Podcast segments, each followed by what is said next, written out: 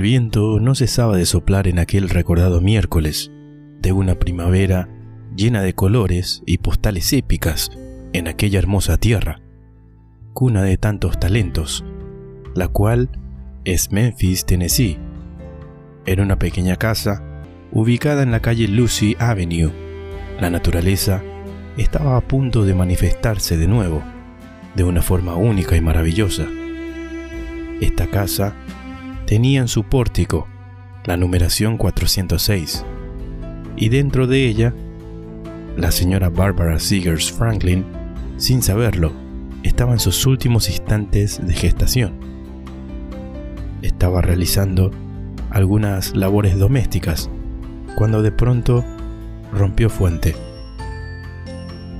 La fecha en el calendario marcaba que era el 25 de marzo de 1942, una época muy, pero muy precaria todavía, en muchos sentidos.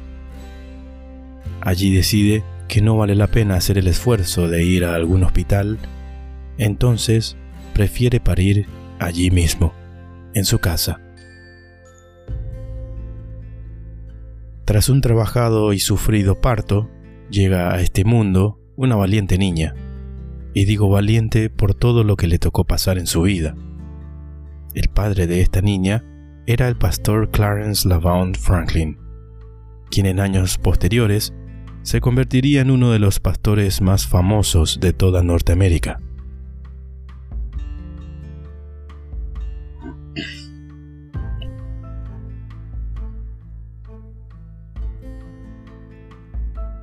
A partir de aquel día, todo cambia.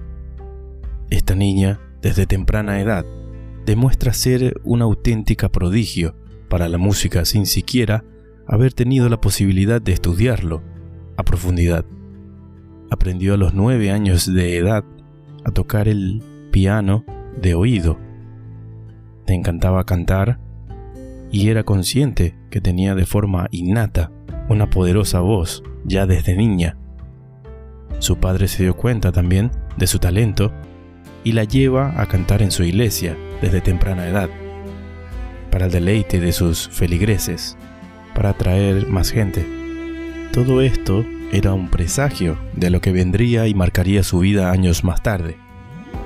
Esta es una historia llena de complicaciones y momentos de dolor, desesperación y mucha perseverancia, por sobre todo, para alcanzar el éxito y la fama a la que llegó esta mujer. Es quizás la cantante norteamericana más importante de todos los tiempos. Así de gravitante fue una de las mujeres más importantes de la música universal, sin dudas. Un artista con todas las letras.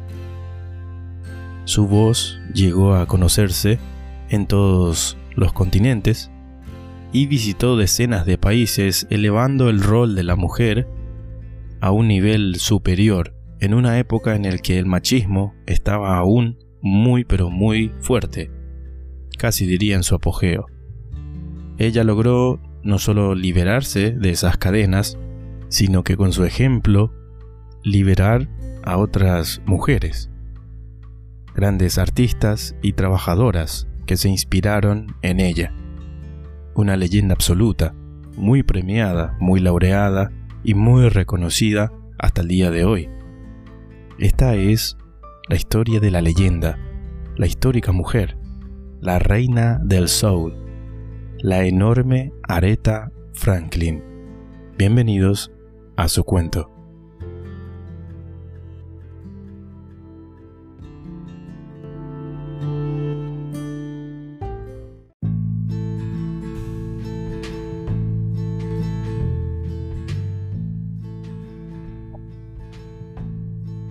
Aretha Louise Franklin, como había dicho, nació el 25 de marzo de 1942 en Memphis, Tennessee, en un modesto hogar.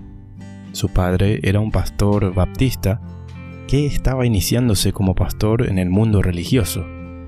Y su madre, Barbara Seegers, era una ama de casa.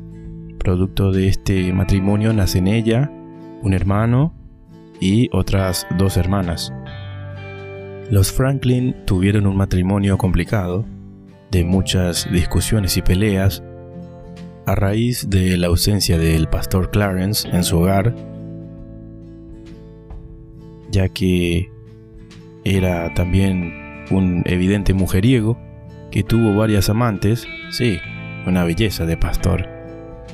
Eh, hoy ya no nos sorprenden estas cosas por parte hasta de los propios sacerdotes o pastores, pero en aquella época de pleno machismo era aún visto como algo de lo que no había que hablar mucho, excepto por la señora Barbara, que siempre le reclamaba sus groseras macanas. El pastor Franklin creía que podía hacer lo que quería, mientras su mujer en casa criaba a los hijos algo que siempre trajo discusiones, como mencioné, y lo que provocaría el divorcio de la pareja para el año 1948, cuando Areta apenas tenía 6 años. Antes de separarse, la familia se había mudado por unos años a Buffalo, Nueva York, para luego pasar a radicarse definitivamente en Detroit, Michigan. A este último destino no fue la madre de Areta, quien era una profesora de piano y cantante, que justamente le inculcó desde niña el amor a la música a Aretha Franklin, y por sobre todo le inculcó el amor propio, y que ningún hombre jamás debería hacerla sentir menos, ni debía aceptar ella un trato que no sea digno. Valiosas lecciones para una niña que no solo tenía talento para el canto, sino que tenía un corazón lleno de amor. Su madre la visitaba a ella y sus hermanos en Detroit siempre que podía y tenía una relación muy unida con sus hijos a pesar de la distancia en una época de escasa tecnología.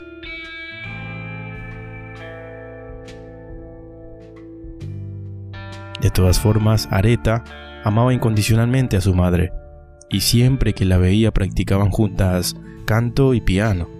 Su madre, sin dudas, fue su primera gran influencia en todo, y gracias a ella se fue comenzando a gestar esa artista que todo el mundo aplaudió décadas más tarde.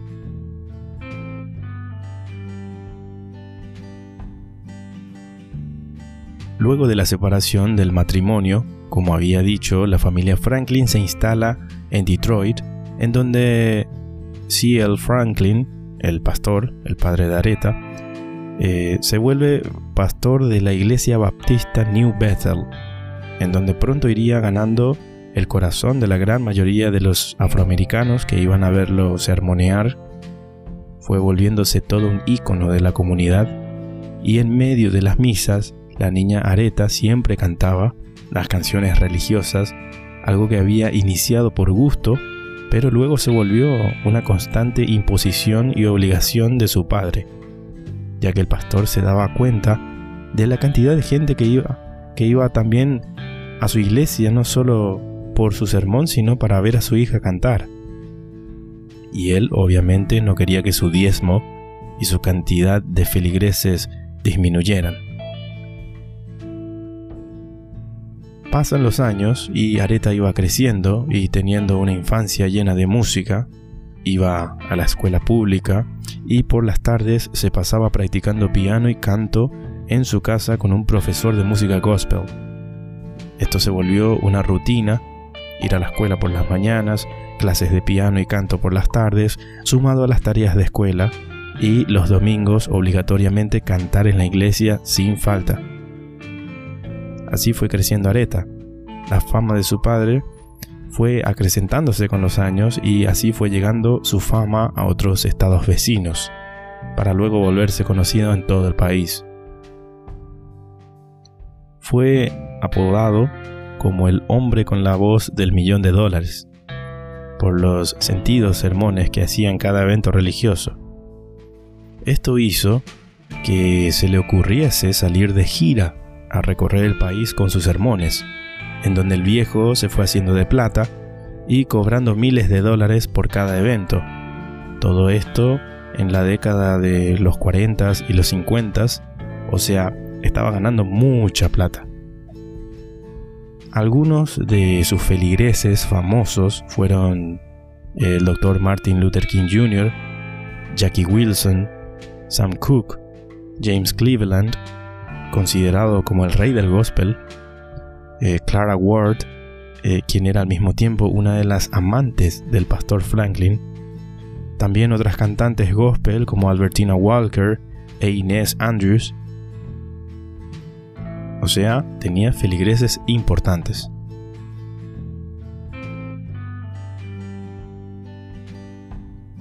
Todo iba transcurriendo normalmente hasta que un día lo inesperado ocurrió.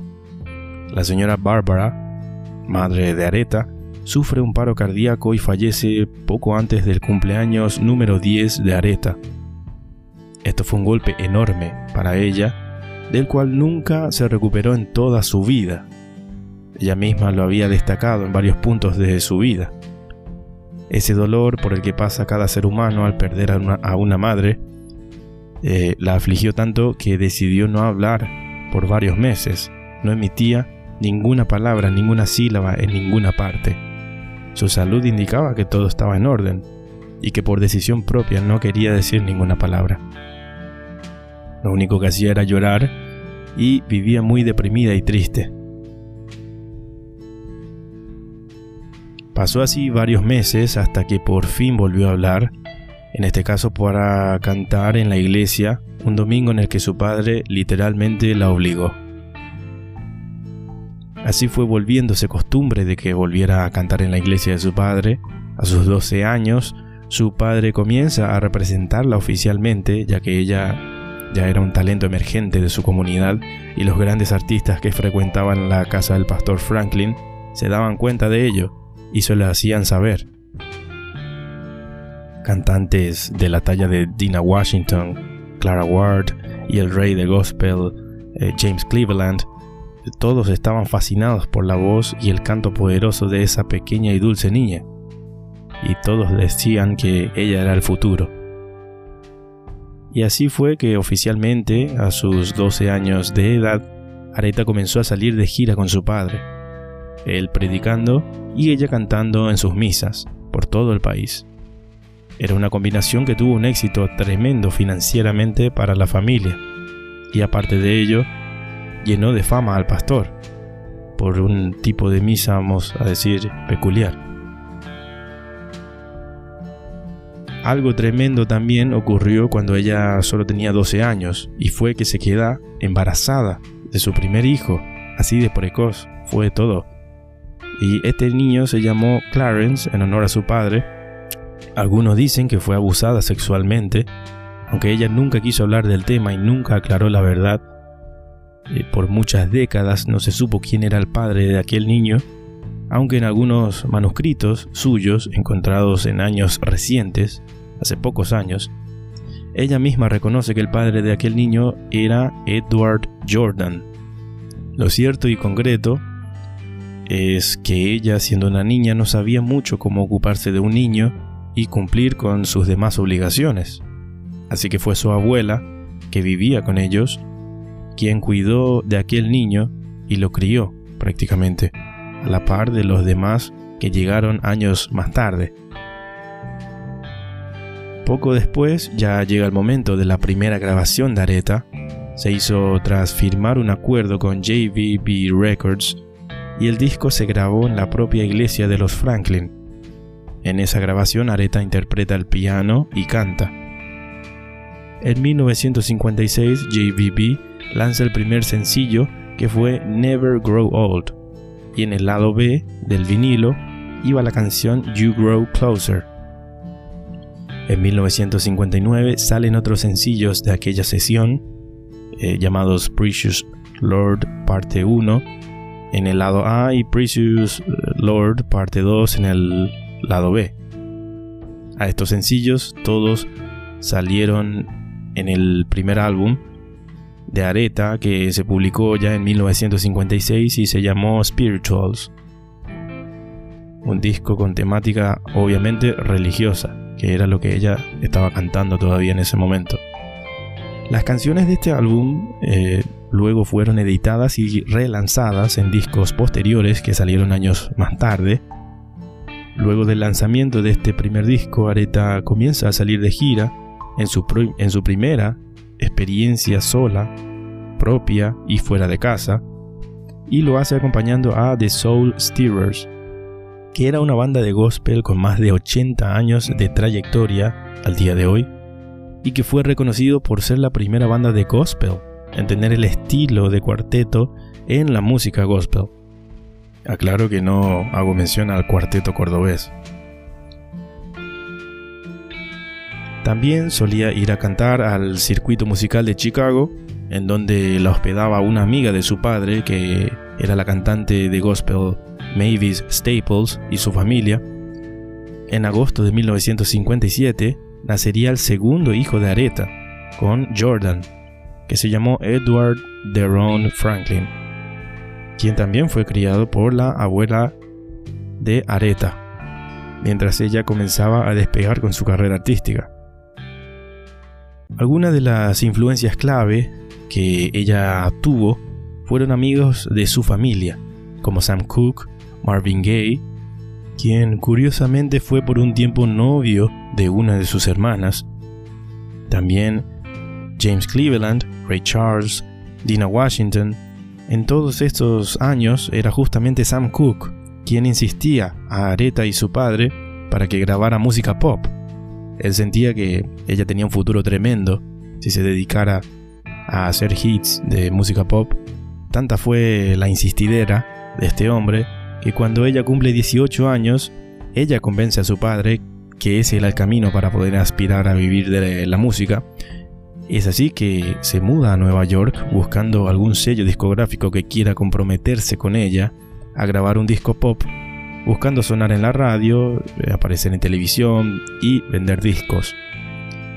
Graban un demo de dos canciones y el pastor la lleva a mostrar en Columbia Records, eh, a quienes termina convenciendo al conocer en persona a Aretha, con quienes firmaron en 1960. Aunque es de público conocimiento que Sam Cooke quiso siempre ficharla para RCA Records, aunque su padre siempre se negó a que se la lleven a ese sello y que tomara ese rumbo. Él quería tener mucho el control sobre la vida de Aretha. También le asignaron un coreógrafo llamado Coley Atkins que le enseñara a bailar y moverse sobre el escenario ya que buscaban que sepa destacarse en el escenario no solo por su voz, sino por su despliegue escénico. El primer sencillo con Columbia que se lanzó fue Today I Sing the Blues, en septiembre de 1960, y más tarde esta canción llegó a estar entre los mejores vendidos y ranqueados del género RB. Poco después, en enero de 1961, Columbia lanza el primer álbum de Aretha con ese sello, que se llamó Aretha with the Ray Bryant Combo. De este disco se desprende el hit que fue la canción Won't Be Long, que estuvo entre las canciones mejores posicionadas de aquel año. Todo parecía un inicio prometedor. Estos discos que fue sacando con Columbia veían la versatilidad de Aretha como cantante ya que no tenía problemas de interpretar perfectamente canciones de diferentes estilos, como el RB, el vocal jazz, el blues, el doo-wop y los standards. Y así fue cautivando a la mayor cantidad de gente posible. Su otro gran hit de aquel año fue su cover de la canción Rockabye Your Baby with a Dixie Melody. A finales de ese mismo año, era nombrada por la revista Downbeat como la nueva estrella vocalista femenina del año. En ese año de 1961, también debo destacar que se casa tras meses de relación con eh, Ted White, a pesar de que toda su familia estaba en contra de esa relación por la mala fama de White de que era un vividor. Sospechas que con los años confirmaría ella misma en carne propia. Pero en aquel momento todo era amor e ilusión y color de rosa, como toda relación. Una gran apuesta que desafortunadamente le salió mal a la larga.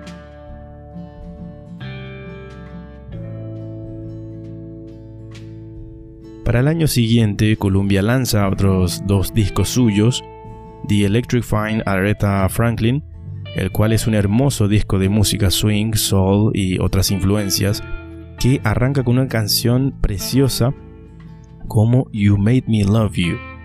Sigue con I Told You So, Exactly Like You, It's So Heartbreaking, Rough Lover, Blue Holiday, Just For You, The Lucky Old Son, I Surrender Dear, Hard Times, When They Ask About You, entre otras canciones. Son muchas y eh, dejar alguna fuera sería injusto porque todas suenan demasiado bien. Cuando escuchen el disco se darán cuenta de lo que digo.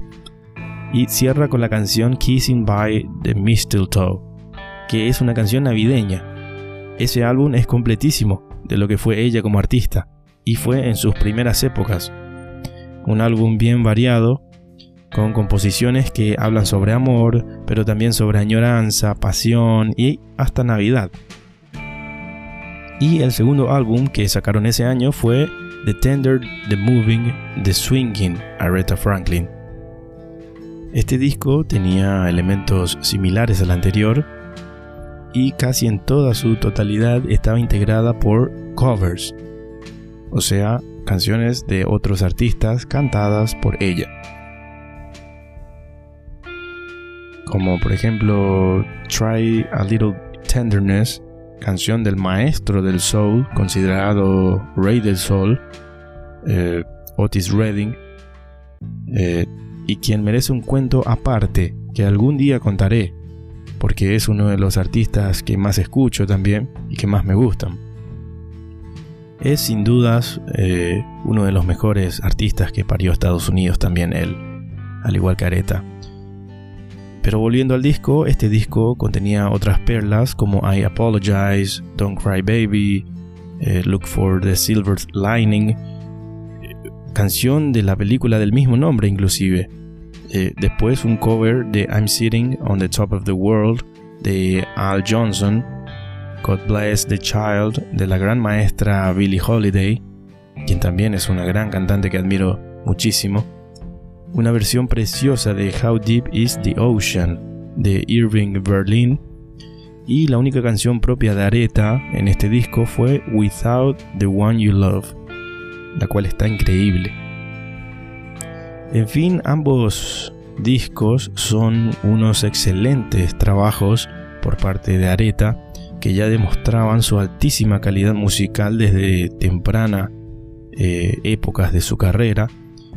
Eh, esta calidad cargada de todo su poder y sentimiento, pero aún así no logra llegar a estar entre los discos más vendidos y destacados de aquel año, ella quería más y más y no le estaban eh, dando lo necesario y a ella no le bastaba. Y quería tener discos obviamente entre los mejores lugares del ranking. Para un artista eso muchas veces es importante.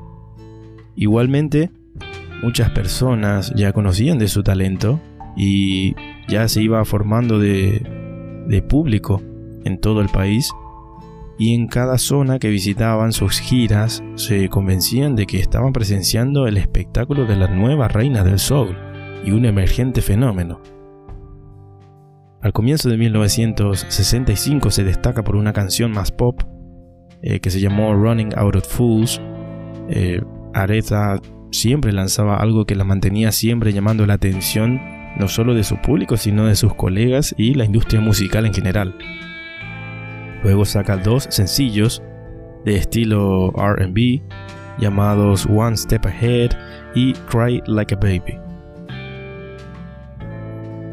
De todas formas, ya estaba económicamente bastante próspera la cantante Franklin a mediados de los 1960s ya comenzaba a facturar 100 mil dólares al año, una fortuna en aquel entonces.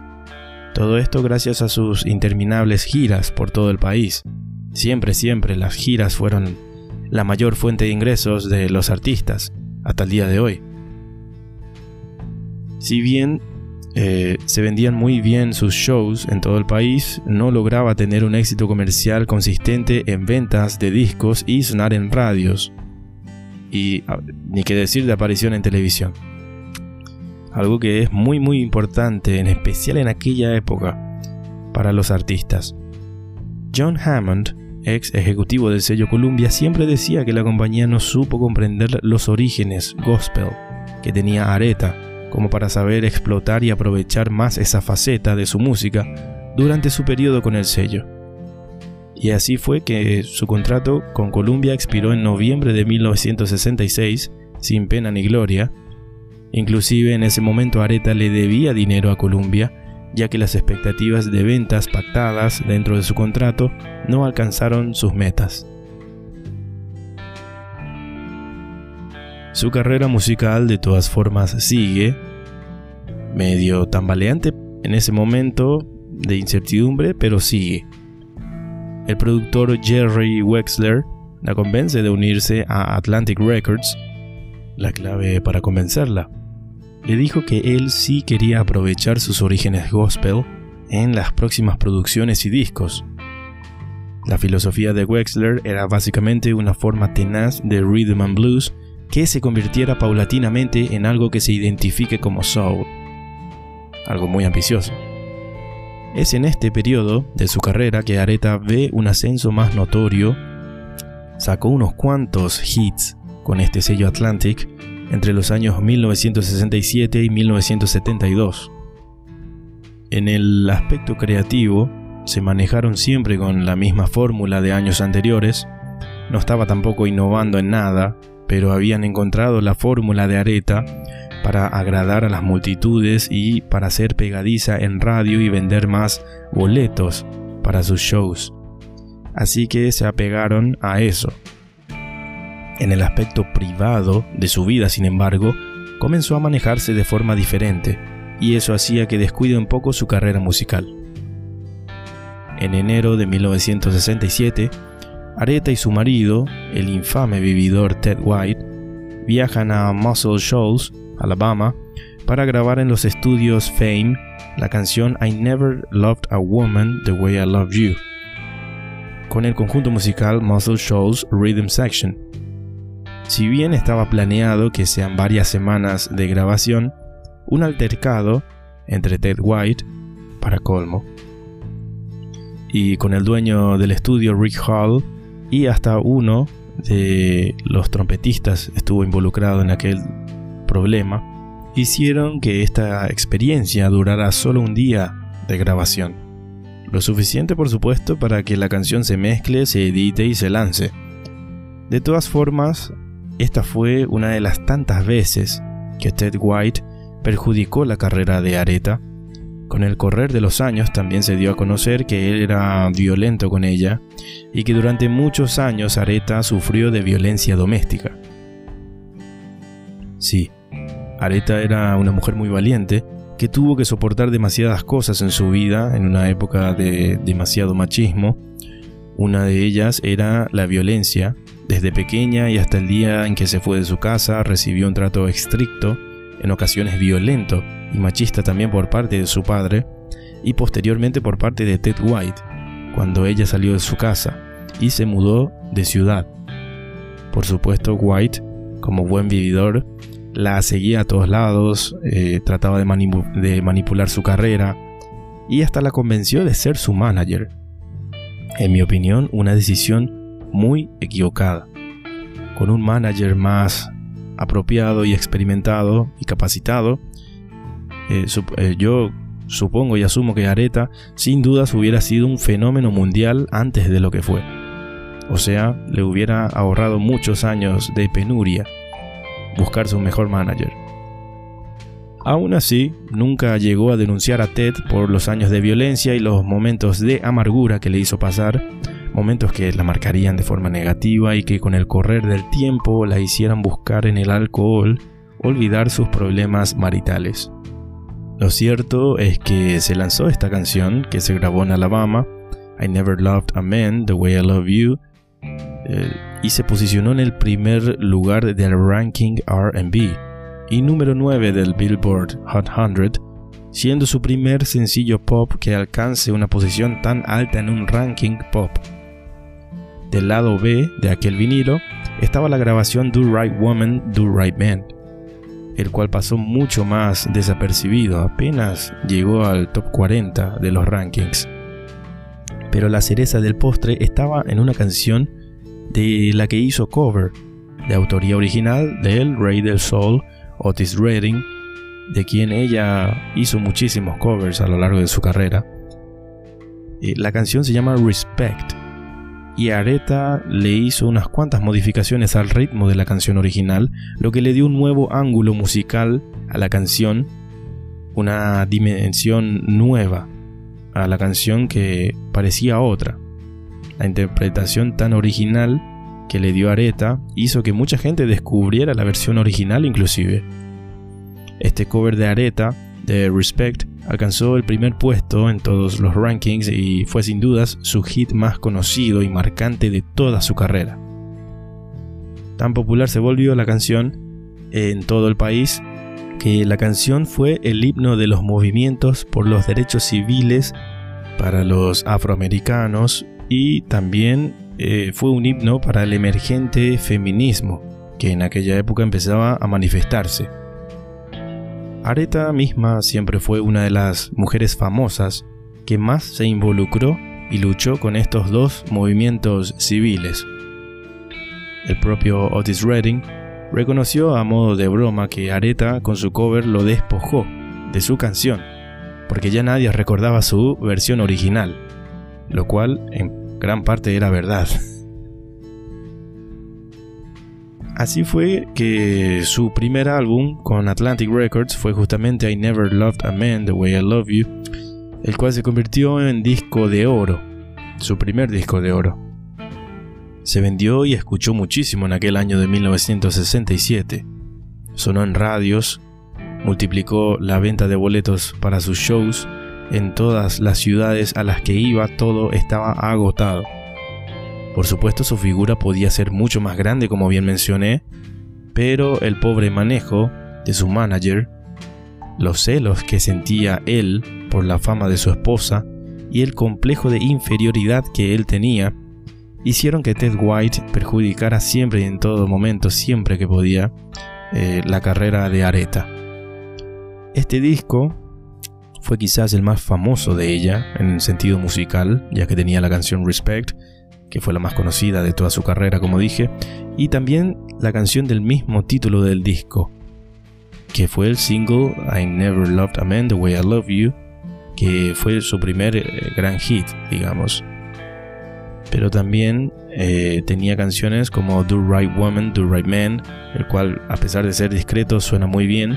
Después también canciones como Doctor Feel Good, Good Times, un cover de I Change Is Gonna Come de su amigo Sam Cooke, que es también una gran pero gran canción. Luego la canción Drowned in My Own Tears, eh, Soul Serenade, Don't Let Me Lose This Drink, en fin, un disco precioso, con un sonido majestuoso. La música soul, en definitiva, con este álbum se convenció de que había encontrado a su reina. Indiscutidamente, este álbum fue su coronación definitiva. Ella era la cantante definitiva, con una voz preciosa, poderosísima, aguda, potente, omnipresente hasta te diría. Con esto ya no quedaban dudas. Y si a ustedes les gustaría conocer a Aretha Franklin en su prime, en su mejor momento, eh, este es el disco que deben escuchar. El disco I Never Loved a Man The Way I Love You. Una obra prima de Aretha eh, y la música soul y hasta un disco fundamental de la música norteamericana, creo yo. Adicionalmente, Aretha, como una mujer y artista activa creativamente, saca dos sencillos más en aquel año, aparte de su disco, que son las canciones Baby I Love You y You Make Me Feel Like a Natural Woman, otra gran canción de su repertorio a lo largo de, de las décadas. Estas dos canciones alcanzaron el top 10 también de todos los rankings y la asociación de Franklin con Atlantic Records catapultaron su carrera como ella siempre había soñado, había dado por fin frutos, después de tantos años de sacrificio y malos ratos, en donde esta mujer solo se dedicaba a expresar su dolor ancestral, sus sentimientos, todo lo que ella sentía, a través de su poderosa y única voz, que por fin, en aquel momento de su vida, empezaba a ser escuchada ya por todo el país, sin excepciones. Al año siguiente, en 1968, en el momento aún dulce de su disco pasado, Aretha ya se había puesto a trabajar en sus siguientes lanzamientos. Sí, en plural, porque fueron dos discos. Primero el disco Lady Soul, que también es un disco precioso, y seguidamente el álbum Aretha Now, otro gran pero gran disco de ella.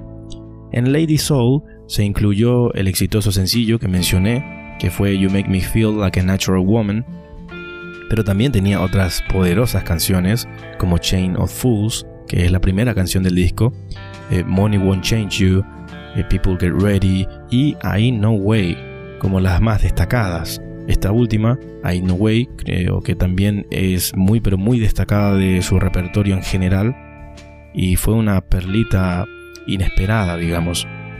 El otro álbum, que fue Aretha Now, tenía canciones conocidas como Think, que también fue otro super hit de ella a lo largo de los años, también I Say a Little Prayer, también otro cover de Otis Redding, esta vez la canción You Send Me, que es muy pero muy conocida de Otis y que esta vez sí la versión de Otis siguió siendo más poderosa que, que la de Areta, pero de todas formas también un cover muy pero muy lindo de su parte.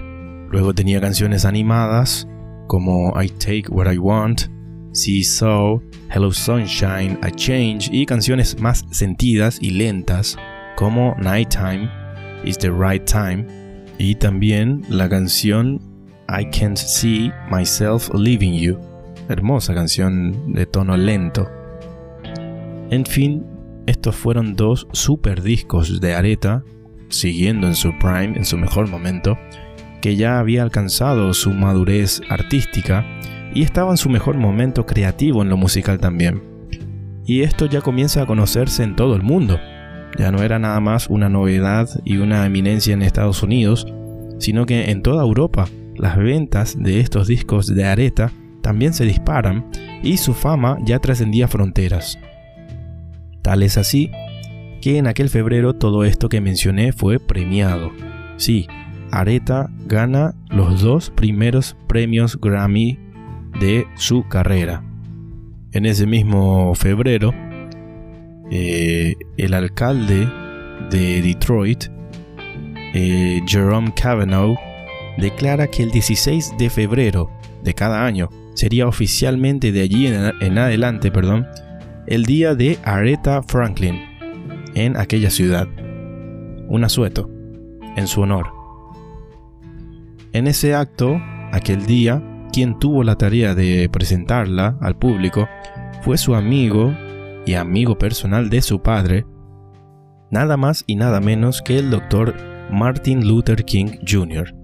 Todo esto apenas dos meses antes de que asesinaran al doctor King, lo que significó un golpe muy duro para Aretha, quien cantó inclusive en el funeral del doctor. En aquel mayo de 1968 también se marca otro hito en su carrera. Por primera vez, Aretha Franklin se presentaba fuera de su país, incluyendo shows en París el 7 de mayo, el cual fue grabado y lanzado como disco en vivo, su primero, llamado Aretha in Paris.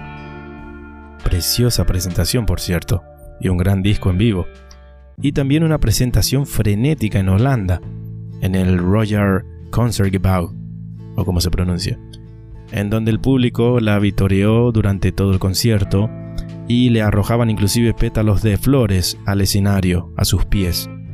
Todo eh, durante el concierto fue frenético, el público estaba histérico, emocionado de verla allí tocar y ella siempre se refirió a ese concierto como uno de los más especiales de su carrera, ya que era su primer tour internacional y porque le sorprendió la recepción de un público que se suele decir es frío, eh, como suele ser el europeo, y no se esperaba tanto amor y tanta alegría por parte de, de ellos. y eso la marcó positivamente. También en ese año, en junio, ella fue la portada de la prestigiosa revista Time. En resumen, 1968 fue otro gran año para ella en lo artístico. En lo social, era un año doloroso para ella y su país, ya que, como mencioné, fue asesinado su amigo el doctor Martin Luther King, un hecho que enlutó al país y que perturbó la paz pública y aumentó la tensión racial que existía en aquel país, y que hasta el día de hoy sigue existiendo, aunque en menor proporción. En mayo de 1969 fue votada unánimemente para ganar el premio Otis Redding como mejor artista de RB, otorgado por la Asociación Francesa de Jazz llamada Académie du Jazz, o como se pronuncia por sus dos discos de estudio que mencioné, Lady Soul, Aretha Now, y el álbum en vivo que mencioné, que era Aretha in Paris. Les voy a contar un hecho curioso de aquel año, 1969. El hecho fue que descubrieron que Aretha Franklin tenía una impostora. Sí, una artista que se hizo pasar por ella para dar presentaciones y cobrar dinero pretendiendo ser ella. Esto sucedió en el estado de Florida. ¿Cómo se le descubrió a esta impostora? Se estarán preguntando. Bueno, ella se disponía a presentarse en uno de estos shows y los organizadores sabían del alto y cotizado caché que cobraba Areta originalmente. Pero se sorprendieron cuando la impostora, por lo visto, no sabía y no manejaba la información de cuánto se cobraba originalmente, y mencionó el monto ella a ser cobrado, que en realidad era una pequeña parte de lo que debería ser. Esto despertó sospechas en los organizadores y ellos se contactaron directamente con la gente de Areta y los abogados de ella llaman a la Policía Estatal de Florida que con una investigación rápida descubrieron que se trataba todo de un esquema extorsivo en realidad, en el que unos matones amenazaron a esta cantante que se debía hacer pasar por Areta o la iban a matar. Esto debido al altísimo parecido, tanto físico como en la voz, que tenía esta cantante con Aretha Franklin. La cantante se llamaba Vicky Jones y había sido amenazada justamente de muerte si no se prestaba a participar de este esquema delictivo, el cual era imitar profesionalmente a su ídola sin revelar que ella no era Areta. Lo cierto es que hallaron a los verdaderos culpables. Vicky Jones fue sobreseída de todo cargo e inclusive disfrutó de una pequeña carrera musical con su propio nombre. También, para terminar esa década, con el pie derecho, se divorcia por fin, por fin, de Ted White, quien le había traído más perjuicios que glorias a su vida. Areta acabó esa relación bastante maltrecha, como era de esperarse después de tanto sufrimiento. Luego de soportar muchos años de violencia doméstica y las malas decisiones de White, que perjudicaron la carrera de Areta. En fin, eh, por suerte ella se había dado cuenta, escuchó por fin a toda la gente que le decía, amiga, date cuenta. Y una vez que se colmó el vaso, eh, lo echó a Ted White del departamento que compartían, que compartían perdón, en Nueva York, cambió las cerraduras y con el tiempo le pidió el divorcio. Felicidades, Areta, lo hiciste bien ahí. Pero Lástima que no lo hiciste antes. Tiempo después, comenzaba una nueva década, una década en donde Estados Unidos había sido arrasado en los años anteriores por la revolución británica del rock y por el rock americano también, y en el que era muy difícil competir con este género que había llegado para quedarse ya desde la irrupción de Elvis. No obstante, Areta se las arregla para seguir siempre a la vanguardia, siempre encontrando la fórmula para que su música también siga teniendo repercusión en todo el mundo, algo muy pero muy meritorio en mi opinión, ya que pocos podían competir con el rock and roll en aquellas décadas. A comienzo de 1970, lanza la canción Don't Play That Song, que se posicionó como número uno en los rankings durante varias semanas. Y también canciones como Spanish Harlem, Rocksteady y Daydreaming. Ese año lanza el disco Spirit in the Dark o Espíritu en la, Oscuridad, el cual justamente tenía la canción Don't Play That Song y los otros sencillos que mencioné.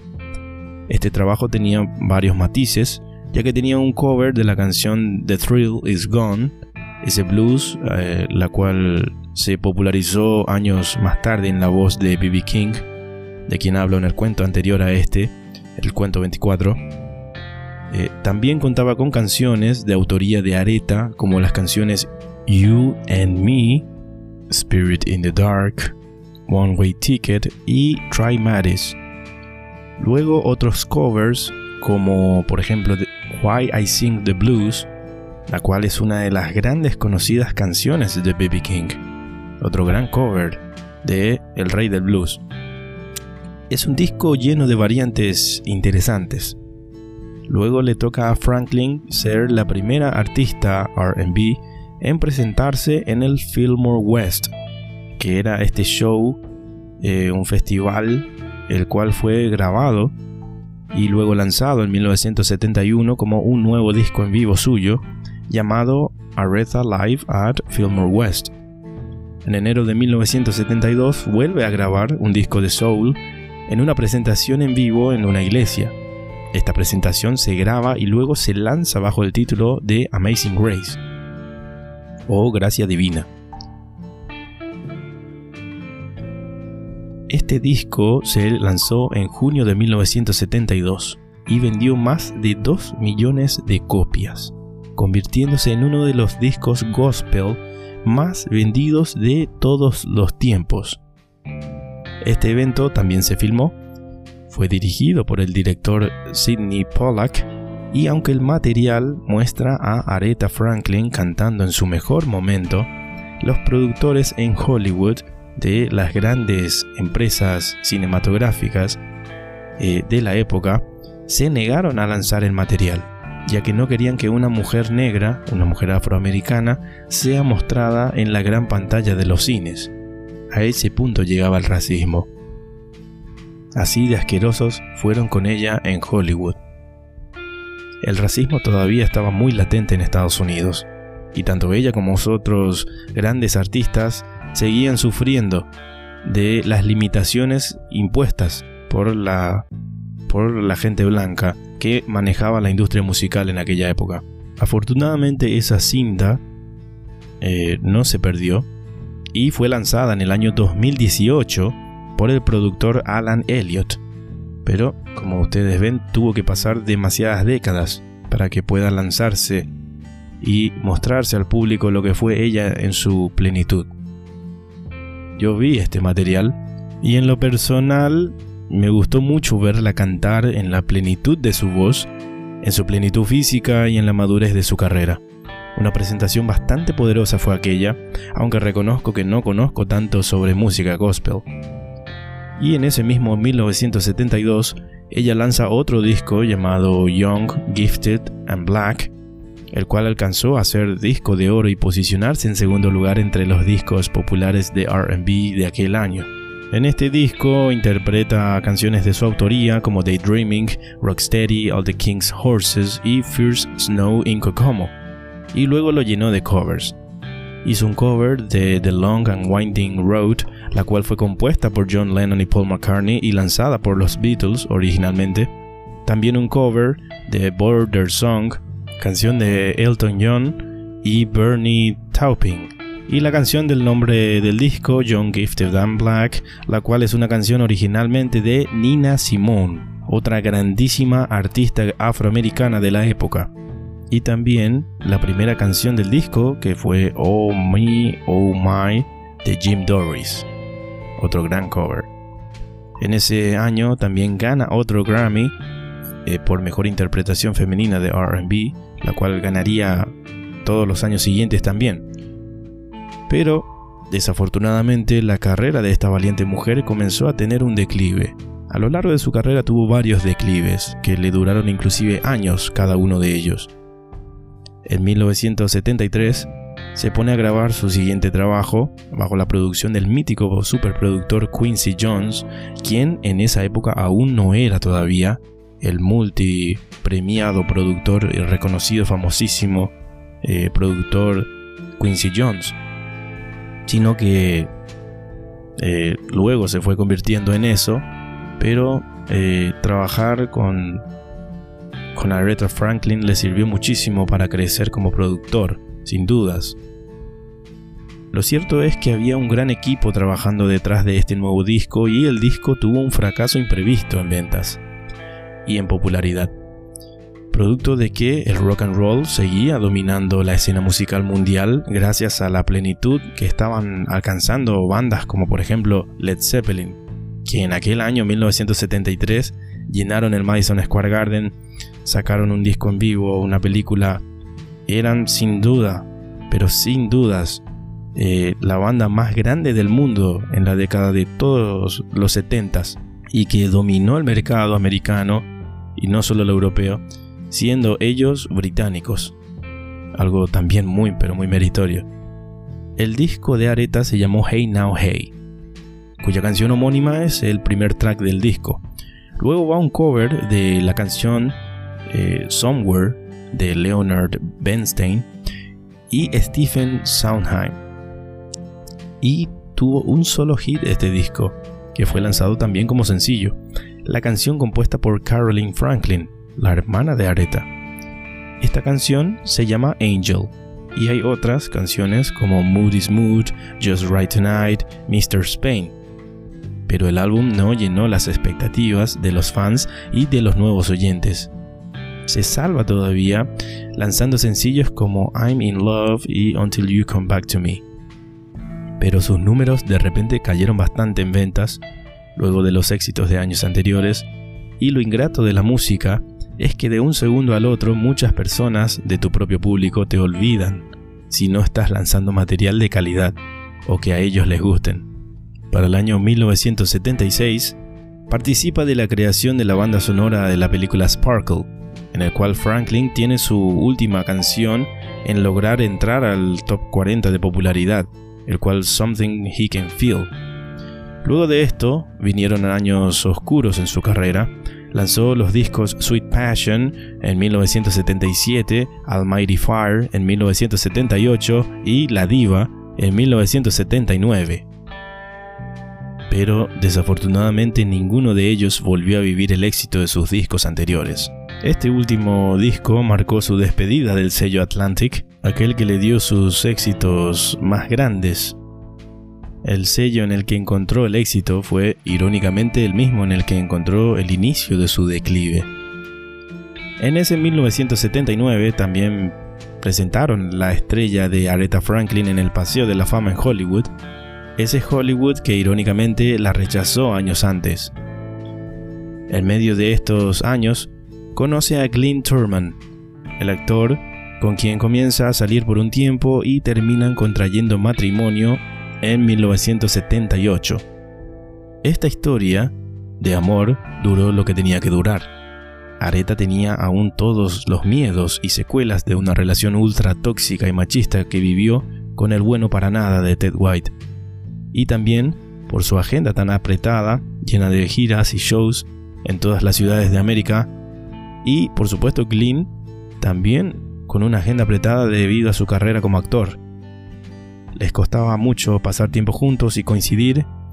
De todas formas, aguantaron unos años y a los seis años de casarse se divorciaron de común acuerdo y en buenos términos en 1984.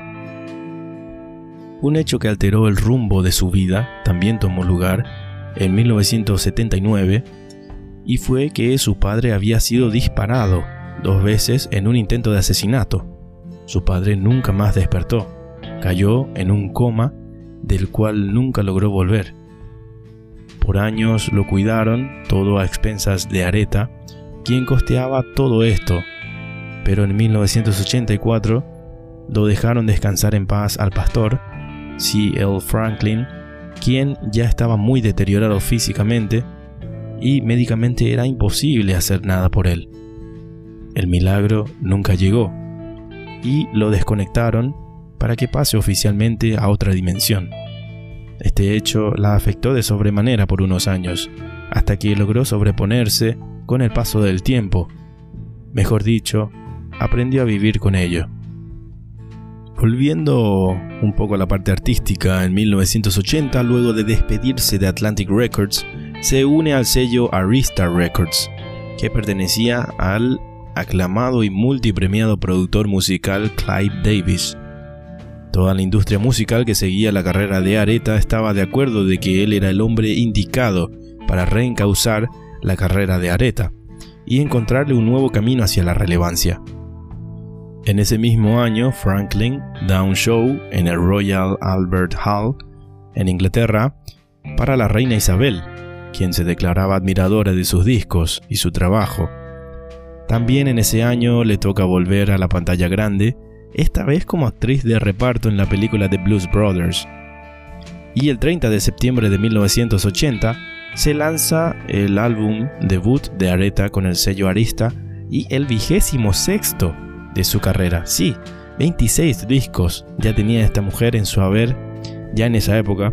Obviamente por cuestiones de tiempo no me iba a poner a hablar de todos ellos, sino de los más relevantes. Lo cierto es que este disco logra cierta relevancia con su sencillo United Together, que alcanzó el puesto número 3 del ranking soul de ese año. Ese disco volvía a tener otro cover de una canción de Otis Reading, que parecía una fórmula ganadora para Aretha, la cual era I Can't Turn You Loose. Este cover fue nominado inclusive al Grammy, pero no lo ganó. De todas formas, estar nominado ya te da cierta relevancia en la industria musical, y ella volvía a tenerlo.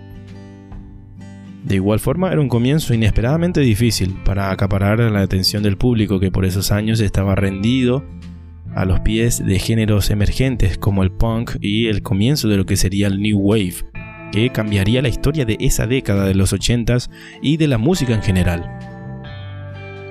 En 1981, Love All the Horde Away es lanzado, siendo así su vigésimo séptimo disco. En este disco está su famoso dueto con George Benson, la canción homónima al disco justamente. También tenía la canción Hold On, I'm Coming, de, que era un cover de la original perteneciente al dúo Sam and Dave, la cual esta sí ganó el premio Grammy.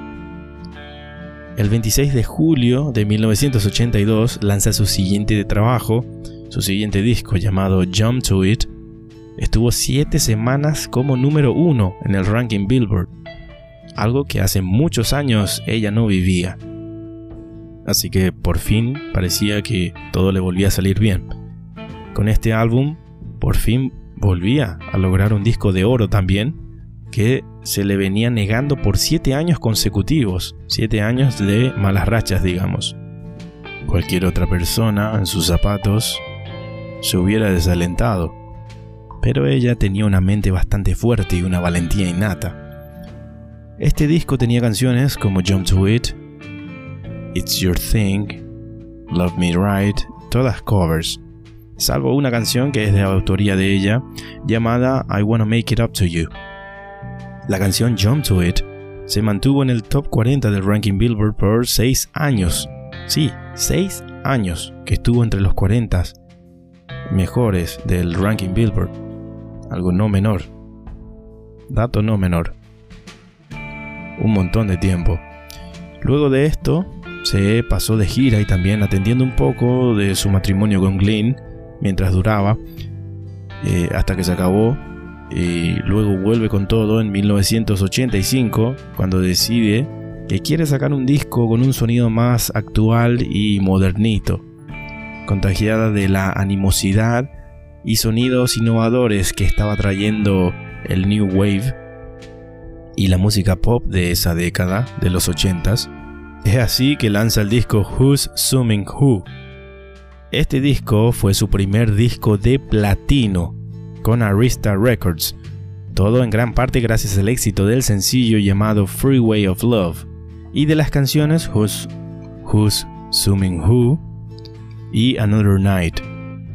Ese año el estado de Michigan declara a la voz de Aretha Franklin como un recurso natural del Estado. Algo un poco raro, pero se puede hacer. Eh, al año siguiente lanza nuevos sencillos como Jumping Jack Flash, que era un cover de los Rolling Stones, Jimmy Lee y su dueto con George Michael, El Finado, que alcanzó éxito internacional inclusive esta canción, que se llamaba I Knew You Were Waiting For Me. Estos tres sencillos estuvieron en el disco llamado Aretha, lanzado en aquel 1986. En 1987 lanza su tercer álbum de gospel de su carrera llamado One Lord, One Faith, One Baptism, que se grabó en la iglesia de su padre en New Bethel. Y en ese año también es ingresada al Salón de la Fama del Rock and Roll, convirtiéndose en la primera mujer en lograr este reconocimiento. Algo histórico, nuevamente. Una pionera, ella desde siempre. Desde 1988 comienza otra vez un declive en su carrera y le cuesta encontrar éxitos comerciales. En 1989 saca su disco Through the Storm, con una fuerte participación de Elton John en este material. En 1991 es condecorada por la Academia en el Grammy eh, con la distinción de Grammy nivel leyenda premio Grammy Leyenda, como quiera que se llame. Un premio en reconocimiento a su aporte cultural con el país y en 1994 se le otorga el Grammy en reconocimiento a su trayectoria musical. En 1995, luego de años de poca actividad y de poco éxito comercial, participa como la tía M en el musical The Wiz, en el Teatro Apolo, demostrando que era un artista todoterreno, que podía cantar, actuar en TV o en el cine y hasta participar en teatro. Esto le dio cierta repercusión y la ayudó a vender más discos cuando sacó al mercado el álbum A Rose is Still a Rose, el cual alcanzó a ser disco de oro. No me atrevo a decir que gracias a esta presentación teatral, pero sí ayudó a que se la destacara como una gran artista que podía hacer de todo y eso la gente la, aplaudía y la admiraba mucho por, por esa versatilidad que ella poseía. En el año 1998 es muy recordada su actuación en los premios Grammy, cuando además de cantar sus canciones, reemplazó a uno de los mejores tenores de todos los tiempos, el grandísimo Luciano Pavarotti, quien estaba previsto que cantara la canción Nesum Dorma. Pero justo en el día de la ceremonia, a último momento Luciano amaneció muy enfermo y no pudo cantar y apenas podía moverse inclusive. Los productores de, del show, de los premios, estaban desesperados, buscando cómo llenar ese espacio en la ceremonia o qué hacer cuando de repente se cruzan con Areta, en medio de los ensayos de ese día y las pruebas de sonido, le comentan a ella el problema y ella se ofrece a cantar la misma canción, pero no sin antes pedir que le hagan escuchar las grabaciones de Pavarotti en sus ensayos con la orquesta que lo acompaña para ese evento, para escuchar el tono y la forma en la que lo interpreta el tenor, como para no descompaginar con la orquesta. Ella era eso, una perfeccionista, una todoterreno. Después de escucharlo completo, ella acepta hacerlo porque está convencida de que podía alcanzar su mismo rango vocal como estaba previsto, lo cual es muy, pero muy sorprendente para una cantante mezzo-soprano como ella. Dos noches antes de eh, esa ceremonia de los Grammys, ella había cantado esa misma canción junto al propio Pavarotti en un evento benéfico, y ella, recordando eso, lo usó de guía y referencia para interpretar su versión aquella noche. La ceremonia fue vista en todo el mundo por 2 billones de televidentes, sí, 2 mil millones.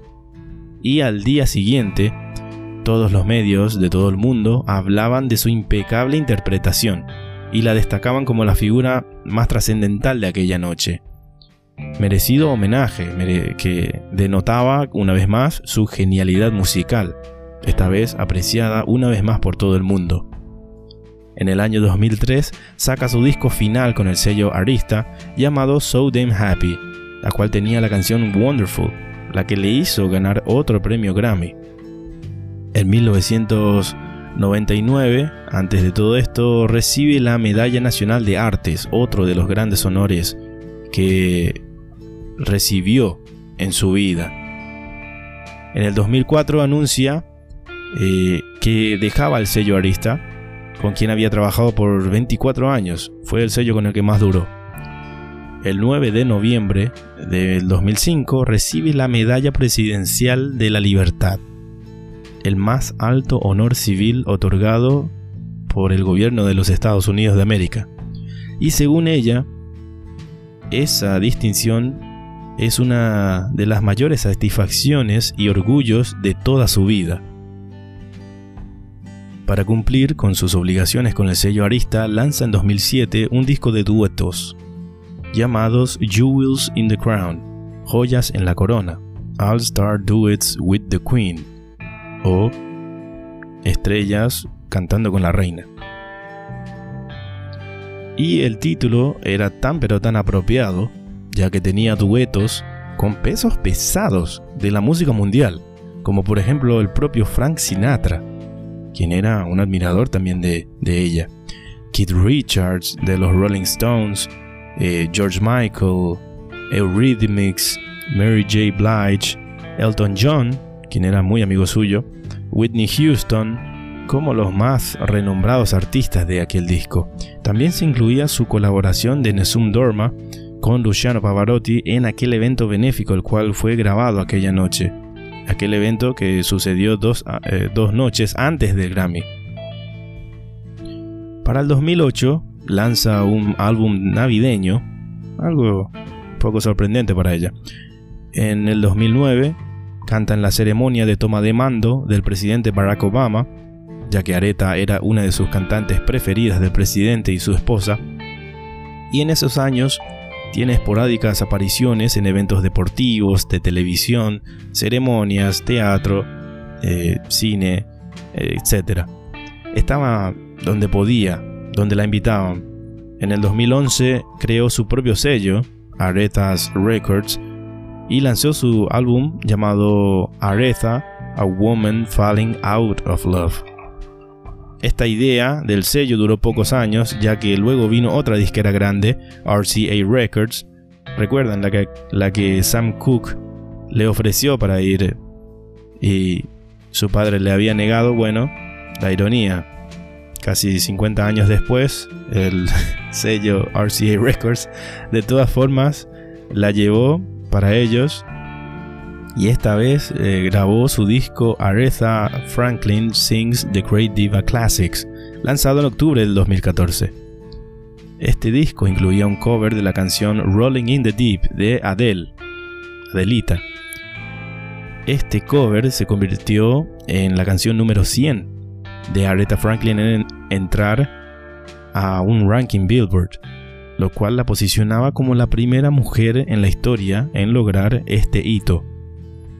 Nadie antes había logrado 100 canciones en el ranking Billboard. En el 2015 es homenajeada en el Centro de Honores Kennedy, donde se homenajea cada año a pesos pesados de la música mundial, eh, en donde se les homenajea su trayectoria y su aporte cultural al mundo. Algo que también la emocionó a ella de sobremanera. En el 2017 lanza el disco A Brand New Me, grabado con la Orquesta Filarmónica Real del Reino Unido, el cual sería su último trabajo. Desafortunadamente, los años, con bastante obesidad, diabetes y problemas de salud, le estaban castigando cada vez más duro, como a cualquier ser humano. Areta ya se encontraba en el ocaso de su vida, y ella lo sabía.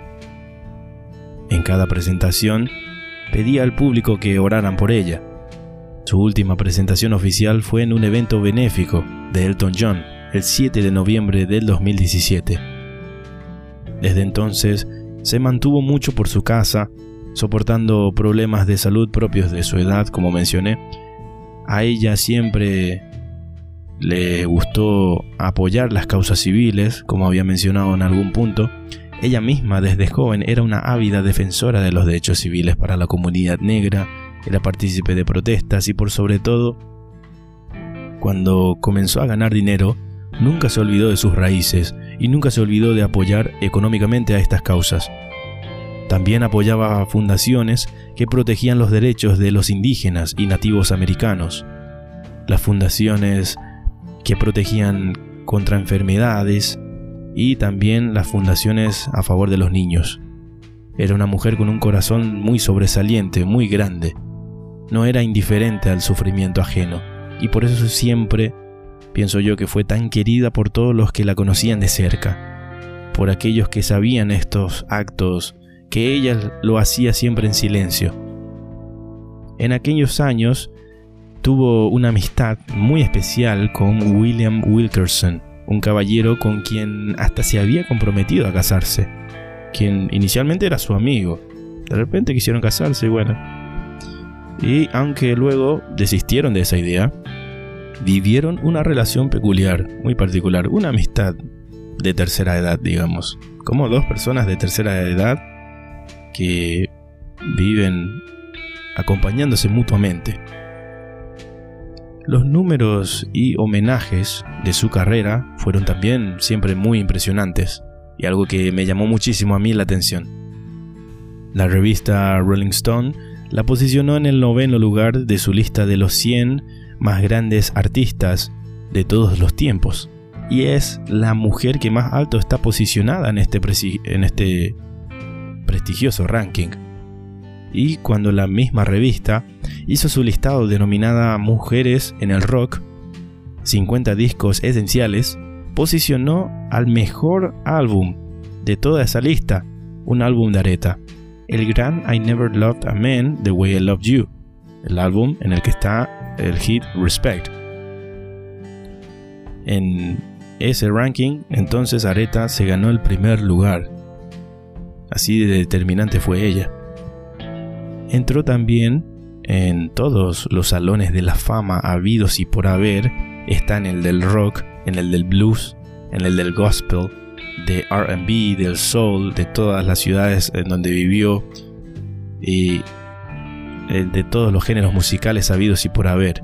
Porque así de grande fue ella, una estrella todoterreno que conquistó a todos e influyó en artistas de todos los géneros musicales. Eso también hay que destacar muchísimo porque ella no solo cantaba ciertos estilos, sino que inspiraba en la creación o en el aporte de otros géneros musicales. De todo el mundo, obviamente. Respecto a ella, hay una frase que Barack Obama, una declaración que Barack Obama hizo sobre ella, y él decía que él no creía que nadie personifique de forma tan plena la conexión existente entre la espiritualidad afroamericana, el blues, el RB, el soul, el rock and roll, así como sucedió con Aretha Franklin. La forma en que ella tuvo para transformar esa dureza y ese sufrimiento ancestral en algo lleno de belleza, vitalidad y esperanza es algo muy pero muy único que rara vez sucede en la historia. Y yo coincido con él. Cuánta razón, Baraxito, hermano querido. En diversos puntos de Detroit hay calles y edificios públicos con su nombre, en su honor, merecidamente. Ganó 18 premios Grammy a lo largo de su carrera y vendió más de 76 millones de discos en todo el mundo, a lo largo de toda su vida y su carrera.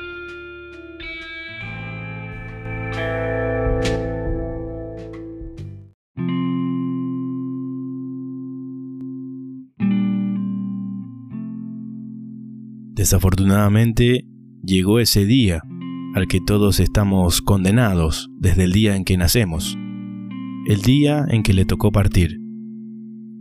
El 16 de agosto del 2018, rodeada de familiares y amigos, su estrella se apagaba en este mundo terrenal, dejando atrás tanta historia, tan grande legado, tantas vivencias y una mujer irrepetible.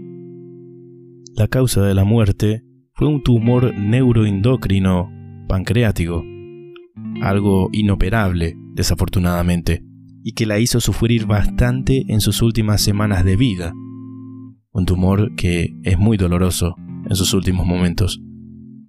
Su funeral se llevó a cabo en la iglesia de su padre, la iglesia baptista de New Bethel, en un evento multitudinario propio de una estrella de su calibre.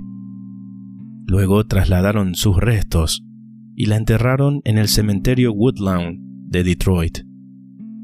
Se fue a los 76 años de edad a navegar nuevas galaxias, a vivir otras vidas, a iluminar con su voz a otros astros. Aquella niña, valiente, que pasó por tantas cosas, que perdió a su madre de tan pequeña, que vivió eventos traumáticos como el asesinato de su padre y el abuso doméstico por parte de un mal marido y un mal hombre como Ted White, vivió lo que tenía que vivir. Sufrió muchísimo para ganar todo lo que se ganó en la vida. Nadie le regaló nada. Nadie apostaba por ella.